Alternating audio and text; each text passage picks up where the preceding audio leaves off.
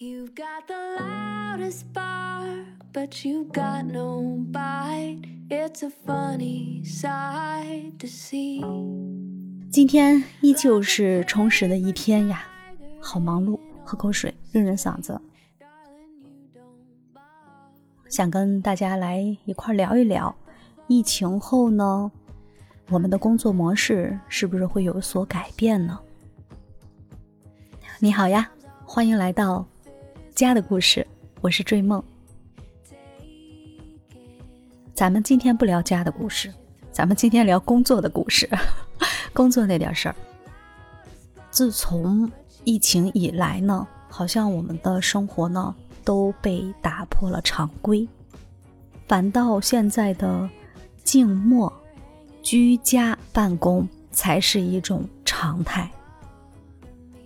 嗯，听我上海的小伙伴说，他们现在上班呢，也不用坐班了，也不用呃正常的那种打卡了，都比较随机。我觉得这样的情况下呢，我们还是要去努力工作，努力的提高自己的，反倒。会把我们自己的工作能力、工作效率去提升很大一截儿。通常坐班、打飞机的这样的时间呢，我们就会用来快速的把自己的工作又好又快的做完，然后其他时间我们就可以享受居家的一种状态，在家里就要放松，跟家人陪伴，或者做点好吃的，或者我就在这摆烂 半天，对吧？只有把自己的工作做好以后，才能拥有这样的休闲的时刻。那今天上午呢，我也摆烂了，因为昨天晚上熬夜了，录节目，一直到快两点吧才躺下。嗯，然后第二天早上呢，六点钟就得起床给上学的宝贝准备早餐，然后呢，忙完到八点钟吧，迅速的睡了一个回笼觉。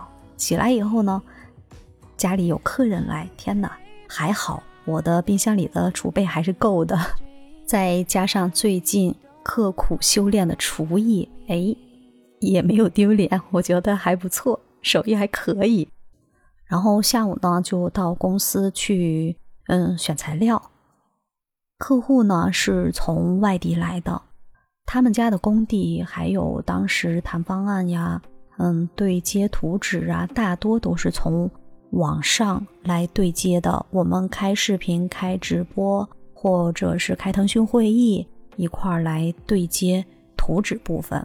嗯，所以说，到这个软装的阶段，选择材料、选择质地，对颜色有很精准的这种要求的话，我们必须得去面对面的来商议呀、搭配呀。都是需要在一起来配合完成的。当然，我们下午的工作效率也挺高的。全屋的窗帘、纱帘的配备，还有全屋的家具的选品，还有墙布的颜色的搭配，这些都是在一个完整的体系内搭配来完成的。所以，很多人在选择一些单品或者一些单色的时候，他会单独的去看，就针对这个颜色或者这个单品去看。我喜不喜欢它的颜色对不对，好不好看？但是呢，他不会考虑这个整体的一个搭配，就是整体的意识会比较薄弱。所以这个时候呢，就要有一个整体概念很有经验的设计师来给我们做一个嗯全盘的一个把控，基于我们之前的基础建设、硬装的选择。然后再进行后期的软装的布艺呀、材料呀、灯光呀，还有家具的配比和选材、选款，这些需要一个整体的观念去做搭配。比如说我们这一户呢，全家是一个黑白灰的一个效果，但是卧室呢，我们完全可以把它区分来看，只要关上了这个室嫩的木门。这个空间独立起来，我们就可以选择自己另外一种风格去做搭配，去做定义。所以在我们这一套案例里呢，它的公共空间是黑白灰。我们的卧室除了主卧去延续这种黑白灰，因为风格是业主定的嘛，主卧也是业业主要住，他的喜好肯定还是在黑白灰的基础上去做加减。但是另外两个房间呢，有可能是老人房啊、儿童房啊，所以就要结合这两个房间的居住的人去改变它的风格。如果用黑白灰的话，可能看上去就相对冷酷一些，或者是坚硬一点。所以我们要去给它重新匹配一些布艺呀、家具呀、床品呀，还有柜体的配色。其实呢，我这个客户呢已经。很着急了，由于疫情，他只怕年底住不进这个房子去，所以这个布艺呢，后面的选择就想早点把这个货品选好回来，就等着安装就好了。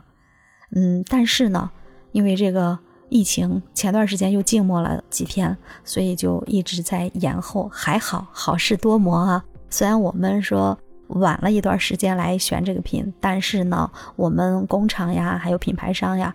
在这段时间里，又发回来的新品的版本是给到我很大的惊喜的。它的这个窗帘质地呢，有更嗯更为轻柔，还有韧性那种质地呀，就摸在身上贴在人的肌肤上，就跟我们的衣服一样，并不是那种厚重的喘不过气的布料。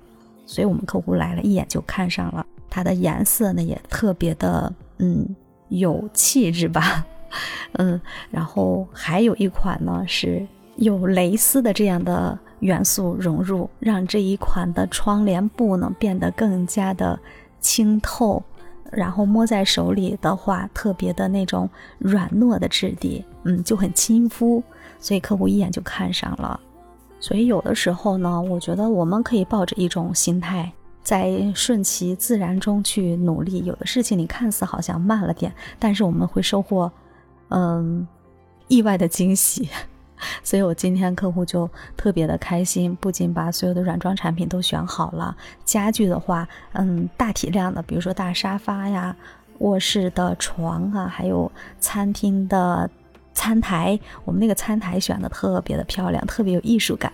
它的台面呢是一块那种鹅蛋形的椭圆形的一块天然石材，它的颜色是。孔雀蓝和那个白色相间的一种这样的天然的纹路，然后这个桌腿儿呢是一个圆形的石材柱子，依旧是用的台面的那一款石材，然后另外中间呢还有三个黑色的实木柱体，它这种材质做了一个拼配，然后在形式上。也做了一种这种不对等、不对称的一个处理，看上去这个桌子呢特别的轻巧，有一种那种建筑的美感在里面。然后它的尺寸的话有两米三长，乘一米一五的宽，然后啊高度是正常的。所以这样一个餐桌呢，摆放在我们这样一个餐厨空间里啊，厨房是敞开式的。是一体的，跟餐厅，然后它看上去就像一件艺术品一样，但是是兼具实用功能的。在这个大的一个餐台上，我们可以聚餐，可以可以简单的办公啊，还可以跟孩子在这个地方亲子互动，还可以有下午茶的这样的休闲空间，很自由。所以这也就是融合式空间，还有这种开放式餐厨空间的一个最大的好处。让我们在日常的烹饪的过程中不再寂寞，全家人都可以在这个地方来共享我们的每一个的居家的时刻吧。所以呢，后期选这个软装方面的话，我是建议大家整体来看你的整体的风格，还有。大的墙面的一个颜色是什么？再去根据这样的基础上去添加我们的软装饰品。当然，大家都知道它的色彩尽量不要过多啊。体量的话，要分到百分之三十、百分之二十五或者百分之五这样的，呃，三比二比一的这样的一个体量，去把我们的空间的这种色彩搭配来做出来，然后。材质呢，质地呢，我们可以选择优一些的，但是数量可以少一点的，不要把它摆得琳琅满目。在新房子的时候，我们只要放进去必备品就可以了。我们可以适度给自己做一些留白，后期我们根据实际生活中需要去填置的功能呢，再去添加相应的家具或者日用，因为好日子还在后头呢。家里需要填置的东西可能会越来越多，所以前期不要堆得太满啊！切记，你看疫情是不是让我们的工作更加的高效了？我们今天下午利用三个多小时的时间，把这些后期的软装的材质全部选定以后，客户就开着车心满意足的嗯上高速了。对，所以说嗯，后疫情时代呢，我们不仅要在生活上更加的适应现在的一种状态，在工作上呢，更是要做到高效与时间赛跑，然后有更缜密的这样的思考空间，让我们尽量不要去用过多的时间耗费自己的精力，因为不知道哪一天 就被宅在家里了。但是呢，我们还要生活呀，我们还是需要挣钱呢，所以。现在呢，我们是不是认识到了，我们是一天也离不开自己的工作的？那我现在的客户，不论是新客户还是老朋友，都习惯了这种线上来沟通对接的，嗯，这种模式，大家还挺开心的。尤其是一些六零后呀、五零后的客户，跟着孩子共同到我的腾讯会议，我们来聊方案的时候，他们还挺兴奋的，觉得哇。原来还可以这样聊设计呀！对，其实我们每天也都在接收新的事物、新的观念、新的思维、新的生活小技能。对，人生总是世事无常，但是我们但凡只要往前走，生活不断，时间不停，我们就要不断的去学习新的技能，不要被这个时代所淘汰。你也不知道，在宅家的过程中，别人是怎样的，还在继续努力的奔跑。虽然宅在家里，他还在不断的学习，不断的提升自己。这，就是缓解压力的最好的办法了吧？只要你让自己充实起来，你的灵魂不会空虚，自然这个焦虑感呢也会降低，你就不会每天忧心忡忡。我明天该干什么？我将来该怎么办？因为你每天都是在自己前进的道路上，每天都知道我自己要做些什么。这个时候，你就会成为一个内心丰富的人，精神上就很自足，怎么会去焦虑呢？你都没有焦虑的时间，对吧？所以呢，在后疫情时代，我们要给自己就像打预防针一样，给自己打一针强心剂。疫情前呢？流行一句话，就是世界那么大，我要去看看，然后在路上遇到更好的自己。但是呢，现在我们只能在家里的时候，或者只能在我们这个小城市里面生活的时候，我觉得在家里照样可以遇到更好的自己。此时此刻呢，就有这些感慨想要跟大家分享。我觉得这样随时记录的一个。